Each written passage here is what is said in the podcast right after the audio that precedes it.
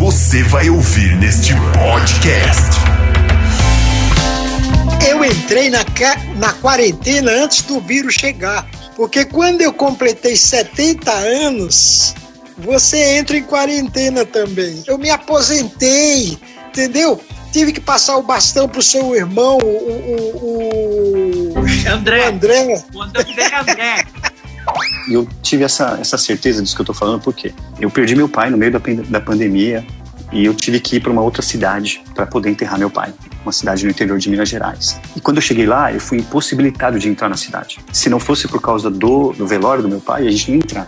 É, nós somos pessoas que não sabemos o que significa o descanso, a pausa, a interrupção, a desconexão. Né? Precisamos entender que é um tempo para a gente aprender isso. Né? É, não, não é possível estar conectado o tempo inteiro.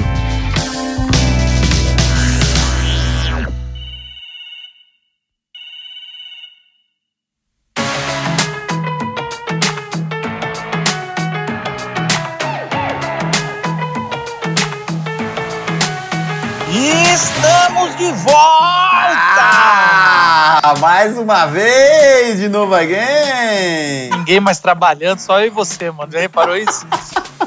A gente vai precisar muito de psicólogo depois que passar essa parada, hein? Nossa, cara, eu preciso agora, mano. Se eu esperar passar, eu, não, eu mandei um áudio pro meu psicólogo, ele respondeu latino, mano. Então. Mano, tá todo mundo doido, velho. Ai, isso é louco, mano. Tamo aí com o especial Jovens da Verdade, né, Renatão? Isso aí, só as grandes feras do JV, né, meu? Faltou alguns aí, o Ilhão, os outros, mas assim, a gente pegou alguns aí, bom é aí. É muita, lá, né? muita fera, né? Ô louco, meu. Ô louco, meu. Começa já dando né, uma paulada com seu pai, né? Você pegou algum trecho da minha mãe, velho? Mais importante Putz, cara, eu vou te falar que dá vontade de fazer um podcast inteiro só com, com, a parte da sua mãe. É, cara, ali foi bonito. Ali o pessoal. É, não é porque são meus pais, não, mas meu pai e minha mãe são embaçados. E aí a gente pula pro nosso amigo MV. MV, tá lá no Rio, gente boa. Só, só isso que eu tenho pra falar. ah, não, tem mais coisa aí, pô. Um currículo, um currículo da envergadura dele? Falar só isso. É muita escola estudada ali, mano. É muita, muito diploma, muita. Não, muita, não, deixa eu As muitas línguas me fazem enlouquecer. Ai, Renato, para com isso. Deixa eu falar sério. O MV, cara, é, foi diretor dos Jovens da Verdade, do acampamento, por 15 anos. Então, assim, é muita experiência com juventude. Foi muito legal poder relembrar muito da vida dele e como o JV fez parte da, da história dele.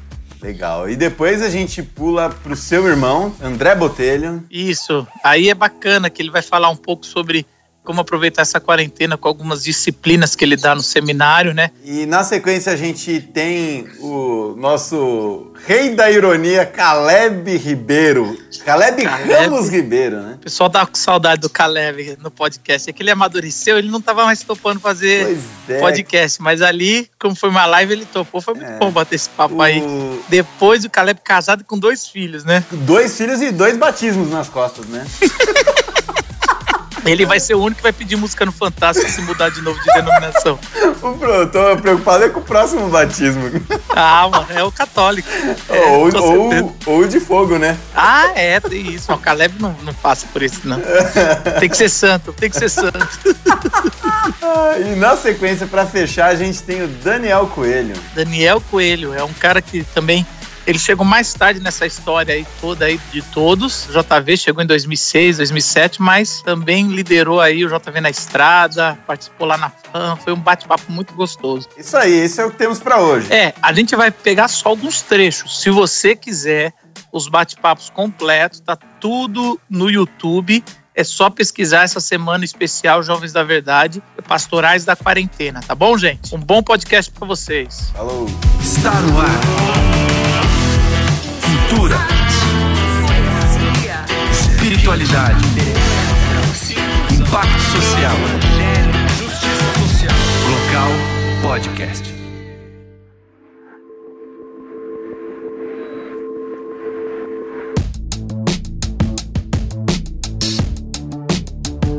Como é que você tem redescoberto ou não tem o seu ministério pastoral, o seu ministério de liderança. Você já faz há 15 anos o PAN, né? O projeto Amigos de Ministério, que é com pastores. Mas o, de, o que ia ter o mês passado foi cancelado. Então, fala um pouco sobre essa redescoberta na quarentena do seu ministério.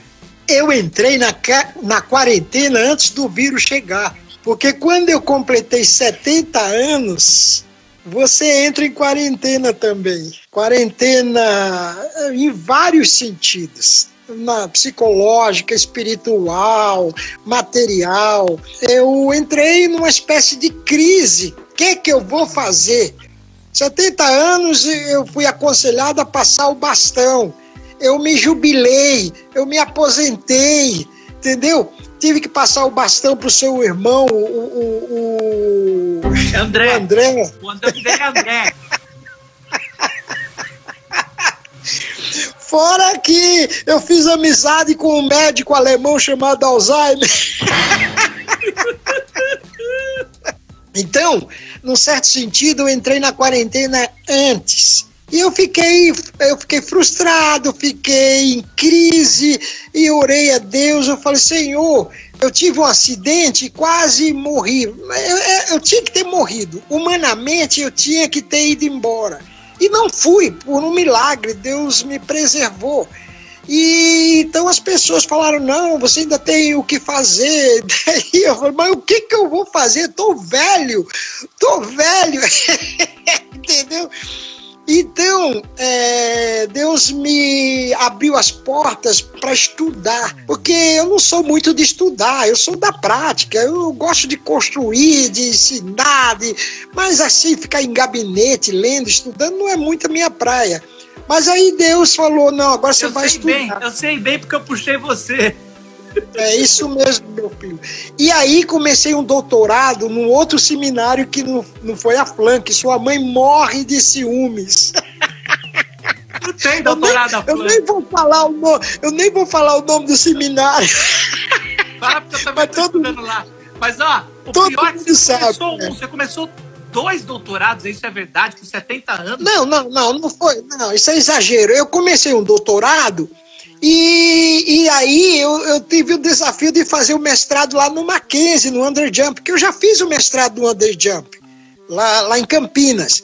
Mas o Underjump melhorou e tudo, tá lá no Mackenzie. E eu fui lá, fiz, fiz três módulos, três módulos. E, Marcos, fiquei encantado. Aliás, eu queria encorajar os pastores, a voltar a estudar. Se não tem mestrado, faça o mestrado. Se não tem, se tem mestrado, faça um doutorado. É maravilhoso voltar a estudar a Bíblia. Eu pensei no doutorado, negócio de esnobação, sabe, intelectual, mas dependendo do seminário, não é nada disso, é voltar a estudar a Bíblia com gente que sabe mais que a gente. É maravilhoso.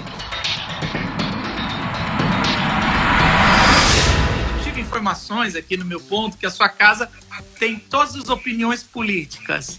Como manter a união da família com opiniões políticas diferenciadas? Isso é uma pergunta que a, a turma manda muito para mim. Eu acho que a gente tem uma graça especial aqui, que é bastante de liberdade de falar, de gozar e tudo, e voltar à amizade e ao equilíbrio.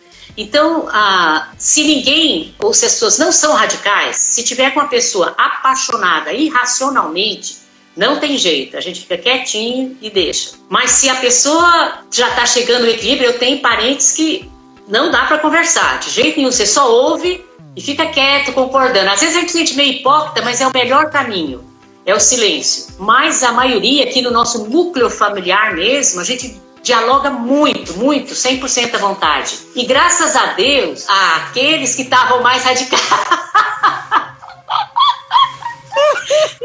tá enxergando, tá caindo a ficha, sabe?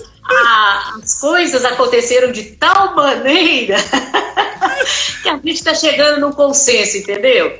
Então, não tem nenhum herói pelo qual a gente possa morrer, por, por nossa mão no fogo. O mundo jaz no maligno mesmo. A coisa não é fácil, tem que ter um equilíbrio aí, né? A gente não se encontrou nem na esquerda nem na direita, vamos encontrar no alto, né? Nascido do alto. Amém, é isso aí, viu? E acho que a gente tá, tá exatamente, nós estamos meio que levitando para encontrar no alto, porque aqui no mundo real tá fácil não. Agora me fala um negócio, o que você acha que essa pandemia vai mudar no nosso jeito de ser, no nosso jeito de viver?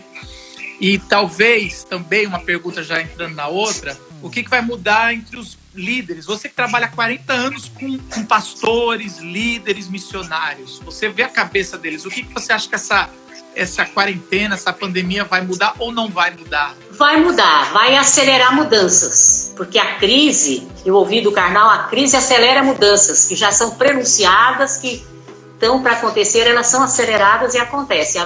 Acredito que haverá mesmo aceleração na, no uso da tecnologia no ensino, por exemplo. Eu acredito, os professores vão aprender a lidar com isso, os mais velhos vão aprender a lidar com isso, vão lidar com mais é, tranquilidade ah, os alunos também, as crianças também. Então, eu acredito que o mundo vai mudar nesse sentido, usando melhor a tecnologia. Ah, também a ciência, com tanto esforço.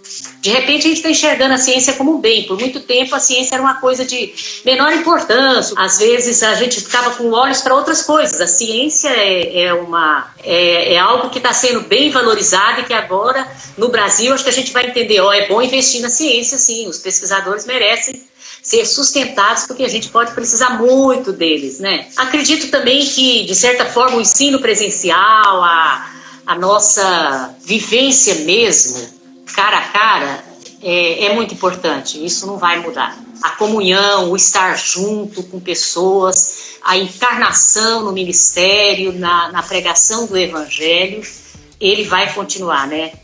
Nós somos seres presenciais. então eu acredito, acredito igual, eu espero que não mude, que a gente continue afetuoso, que possa abraçar, beijar, conviver, fazer ajuntamento. Acho isso muito, muito interessante. Espero que seja assim.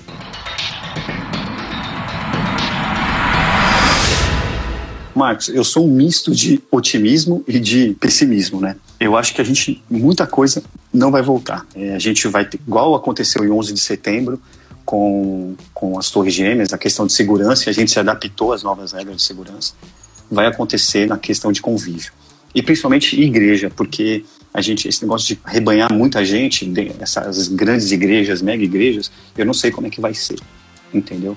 Ou a gente vai quebrar todo o protocolo de ciência e de OMS, e, enfim, ou a gente vai seguir. É, então, cara, eu sinto que vai mudar. Eu, eu, você sabe disso, eu, eu, eu tive essa, essa certeza disso que eu estou falando, porque eu perdi meu pai no meio da, da pandemia, e eu tive que ir para uma outra cidade para poder enterrar meu pai, uma cidade no interior de Minas Gerais. E quando eu cheguei lá, eu fui impossibilitado de entrar na cidade. Se não fosse por causa do, do velório do meu pai, a gente não ia entrar. E aí eu me toquei, velho, nisso. Eu vi isso na prática, porque eu só estava vendo isso na TV, entendeu? Mas quando eu vi isso na prática acontecer comigo, eu falei: caramba, vai mudar. Vai mudar, Botelho, vai mudar. É, as pessoas entenderam que não, é, a igreja segue, né? Tipo, mesmo online. Então você vai ver muita igreja enveredando nisso, é, investindo muito nisso. E fazer grandes celebrações vai ser pontuais, assim, entendeu? É, por outro lado, eu também vejo uma baita oportunidade na crise da igreja ser uma resposta. Não ser a solução, mas ser uma resposta. Porque quem vai ser o povo que vai abraçar? Quem vai ser o povo que vai acolher? A igreja pode fazer isso. E como na, minha, como, na minha visão, ela pode fazer isso? Através de um despertamento individual de cada membro.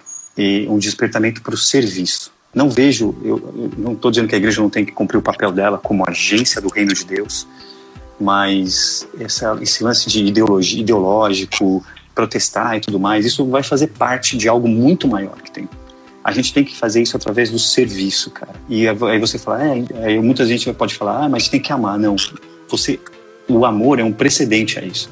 A gente, porque Cristo nos amou, a gente vai, a gente pode amar. E a nossa resposta em amor é servir as pessoas, independente da classe social, da cor, independente se é pobre, se é vulnerável ou não é. A igreja vai poder capilarizar o serviço dela para todas as camadas da sociedade. E eu estou botando fé nisso. Mas para isso a gente precisa ter um púlpito muito alinhado e pessoas dispostas a servirem como Jesus Cristo serviu. E a minha, É. a minha oração a Deus é essa. E é, e é interessante ouvir você, porque é o seguinte: existem vários dons da igreja, né? Então, você pega o Antônio Carlos Costa, ele é o cara que vai, é o cara que sobe a favela, é o cara que prega, é o cara da comunicação. De certa forma, eu fui isso no JV na estrada. Eu era o cara que ia, que tinha as novas ideias, que pregava. Mas a igreja não vai dar conta se não tiver os MVs, que é o cara que vai estruturar para receber bem como, como corpo quem está chegando, machucado, destruído, que perdeu gente, porque agora estamos entrando na, na parte crítica. Então a gente tem que ter isso, a igreja toda, né? A gente vê muita gente de bastidores que são até mais importantes ou tão importantes quanto dos que vão. Dentro dessa, dessa realidade, né, eu entendo também que esse tempo de, de pandemia é um tempo para a gente redescobrir o Shabat de Deus para nossa vida, né? O, a pausa, o descanso. Né? Nós somos pessoas que não sabemos o que significa o descanso, a pausa, a interrupção, a desconexão. né? Precisamos entender que é um tempo para a gente aprender isso. Né? É, não, não é possível estar conectado o tempo inteiro. Né? Um, um outro exercício sabático desse nosso tempo de, de descanso dentro do isolamento é a desconexão, né? é desligar a internet ou ficar sem internet, sem celular um tempo e, e, e usar isso para outra coisa, né? não precisa nem ser só questões altamente espirituais. Esse, esse descanso nós desaprendemos e esse é um tempo para reaprender. Né? E o Shabat também como contemplação, né? Como e aí agora voltando à questão devocional, um olhar atento para Deus, para a criação, para tudo que Ele fez, para o que Ele fez conosco, né? Para a vida de, de oração, para o tempo não produtivo. Nós já vivemos um, um momento onde a gente quer voltar para a produtividade, né? E eu acho até difícil falar hoje né, sobre vida devocional, sobre Shabat, onde as, as, pessoas não querem isso, né? Já se cansaram dessa situação de, de isolamento e querem voltar ao trabalho e à produtividade. Mas nós temos um, um tempo de Deus para reaprender esses exercícios espirituais tão, tão preciosos, né? Quando você vê Jesus nos chamando à oração lá em Mateus 6,6, quando ele diz: é, quando você for orar, vá para o seu quarto é, e ali no secreto do seu quarto fale com seu pai. Será que a gente não está percebendo que nós vivemos um tempo do quarto e do secreto? Só que a gente não, não consegue orar, não entende que há um, há um chamado a, a essa introspecção né, a, a, meditação, ao falar com o Pai. Resumindo, nós temos nas nossas mãos um tempo preciosíssimo para ressignificar muita coisa da nossa vida espiritual, da nossa vida pessoal e familiar. Só que eu tenho convicção de que absolutamente nada vai mudar se a gente não discernir isso hoje, tomar decisões e começar aqui agora um novo sentido de vida em, em muitas das coisas que fazemos, né? Então acho que isso é, é muito importante para a gente pensar direitinho e, e tomar essa decisão, né? É aquilo que Efésios fala, né? Não sejam insensatos, mas sábios, remindo o tempo, aproveitando as oportunidades, porque os dias são maus. que Deus tem falado no teu coração nesse tempo tão difícil de quarentena? A gente está batendo recordes de mortes, estamos numa crise política e isso mudou um pouco o foco, que é complicado, né? A gente deveria estar focado nos nossos, né? Na, na saúde. A gente ainda não entrou num colapso. Isso quer dizer que essas mortes eram quase inevitáveis, mas quando entrar no colapso mesmo, aí vai ter que escolher quem morre, que é uma das piores uhum. coisas que pode acontecer. E no meio desse caos todo, que a gente teve que parar a vida, que, que Deus tem colocado. E, e também eu queria perguntar se você tem alguma. O que, que você acha que vai mudar, né, cara? Ou que vai melhorar, ou que vai piorar. É, o que eu tenho refletido muito nesse tempo, Marquinhos, é, na verdade tem sido até uma reflexão aqui do, do colegiado do, de pastores aqui da igreja. É como a igreja ela pode e deve, né, ou deveria assumir um papel de protagonismo nesse tempo, né? Eu tenho meditado, eu, eu, eu aproveitei esse tempo aqui, né, em casa, enfim, é, para ler o livro de Atos, né? E aí, é, lendo a partir desse contexto, né? É, você vê como a igreja, ela, naquele tempo, com uma estrutura muito abaixo do que a gente tem hoje a nível de igreja, né? É, muito abaixo mesmo. Ela tomava o protagonismo das crises, né? É, Atos 11, por exemplo, logo que foi profetizado da fome na Judéia, os discípulos já se organizaram, estavam em outra região para mandar sustento para lá, né? Para aqueles irmãos da Judéia.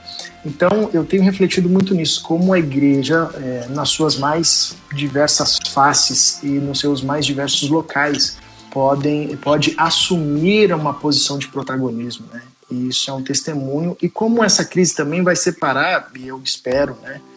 Que, que separe o joio do trigo. A igreja joio é a igreja trigo, né? A igreja que, que promove vida e a igreja daqueles que estão promovendo um negócio, não estão nem aí com a vida, né?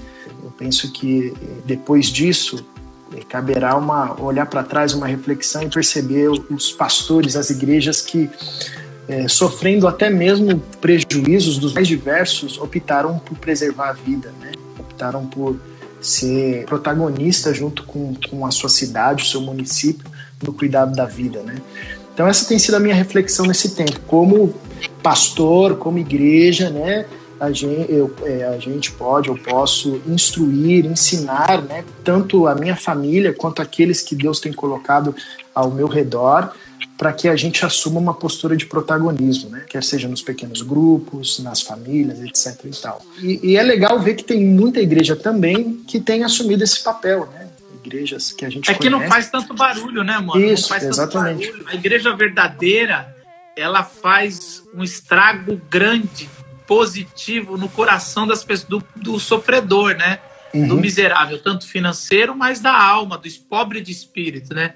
Então, assim, é, tem muita igreja que eu estou vendo trabalhando com, com, com, missão integral mesmo, ajudando. Pastor, é o que você falou. É, os pequenos grupos estão multiplicando, pelo menos na minha comunidade. A gente tinha sete, capengando, agora a gente tá, vai, vai para 20, cara. Então, assim, é, as pessoas estão precisando de conexões. O grupo de, de diaconia tá, tá forte. Mas isso não faz aquele barulhão da, dos midiáticos, Sim. né, cara? Mas eu creio que, como a gente não pode separar o joio do trigo, se Deus quiser, ele vai fazer, já tá sim, fazendo sim, agora. Exatamente. E, e a gente sabe pelo texto que ele vai fazer definitivamente quando voltar, né? Ah, exatamente. Que Deus tem falado no teu coração aí? Tem algum versículo que tem martelado no teu coração para você trazer para a gente aqui? Tenho usado bastante a segunda carta de, de Paulo aos Coríntios, né? Que é uma carta escrita num, num ambiente de perseguição e, e, e, de muita fraqueza. É ali, que, é ali que estão alguns textos que a gente usa muito e não sabe que está ali. Então, lá, lá na segunda carta, é um texto simples, pequeno, mas que fala muita coisa, muita, muita coisa, que é o texto segundo a carta de Coríntios, capítulo 4, que é quando Paulo fala uh, do quanto que ele tá, tem aprendido. E ele faz alguns paralelos que eu acho assim uh, uh, brilhante. É, ali no versículo 16, que ele fala para a gente não desanimar, né? Depende do texto, né? Na, na, na revista atualizada é não, não desanimar. Aqui não desfalecemos, né? Ainda que o nosso corpo exterior se corrompa, o interior se renova em dia, de dia a dia. Então, porque nessa leve e momentânea tribulação produz para nós um peso eterno de glória. É, essas coisas têm me, me tomado muito, esses paralelos que, que Paulo faz. Né? Então, leve e pesado, é, momentâneo, eterno. É, essa ideia de a, a única possibilidade de sanidade mental é o evangelho, na minha, na minha concepção. É, ele, ele é muito claro. Então, assim, nós somos a, a única resposta para o sofrimento humano, cara. O texto bíblico tem um, tem um tema, tem um dos livros bíblicos, é um livro de lamento. Qual é a outra cultura religiosa que, que, que, que consegue falar sobre o lamento? Que, qual é a outra expressão que dá voz para nossa dor? Então, assim, qual, qual a outra expressão que fala sobre a possibilidade de ser fraco? Então, eu acho que, que, que, que o Evangelho tem respondido muito, muito, muito, e especialmente a vida de Jesus e Paulo. Então, tenho feito muito esse paralelo entre Jesus e Paulo. Eu parei um pouco de falar de Jesus, entre aspas, porque as pessoas ficam naquela coisa assim: ah, Jesus não conta, porque Jesus é Deus. Aí eu aterrissei mais na doutrina de Paulo, porque Paulo consegue trabalhar um negócio muito profundo, muito mais do que eu consigo transparecer, mas ele, ele, ele não perde a ideia daquele negócio do chão da vida, né, que a gente gosta de falar.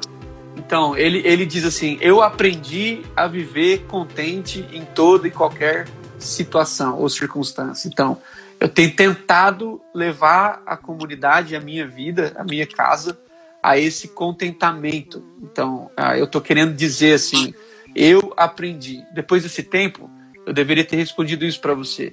O que, que você espera? Eu espero que eu tenha aprendido algumas coisas. E fiquei feliz que o Ed pregou isso, é, acho que duas semanas atrás. Eu fiquei muito feliz, porque eu estava ali tentando dizer algumas coisas, e, e, o Ed, graças a Deus, tem uma mente mais, mais capacitada do que a minha.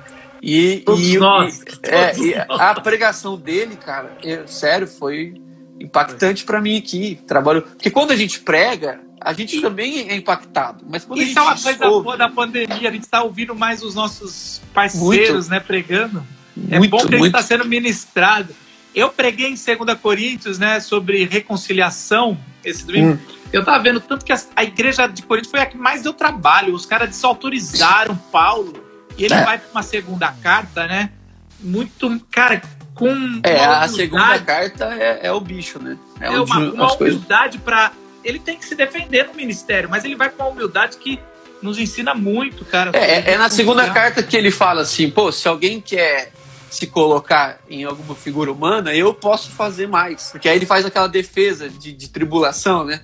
Naufrágio, açoite, blá, blá, blá, blá. Mas tudo isso ele fala, eu considerei esterco. Então, assim, é, é para mim nada. É, o que conta para mim é o peso da glória de Deus que recaiu sobre mim em Cristo. Então, essa convicção de Paulo é o que eu estou buscando para não cair nessa vala das pessoas que são otimistas demais, né, achando que isso aqui vai gerar um novo céu aqui na Terra, e para também não cair nessa vala desses caras que são pessimistas demais, velho. É. Que, ah, que isso aqui é desgraça, vai matar todo mundo. Então, tipo, alguma coisa, se nós estamos vivendo isso, não creio que, né, não vou falar, assim, mas alguma coisa a, a- a gente está aprendendo. Deus está dando uma chance, de alguma forma. Então, isso, Tem- enfim, é isso que Tem eu uma tenho frase, estudado. vi ontem, eu vi essa semana uma frase do Ariano Suassuna, né? Que ele fala: Não sou nem otimista nem pessimista. Os otimistas são ingênuos, os pessimistas amargos. Uhum. É, é, sou um realista esperançoso.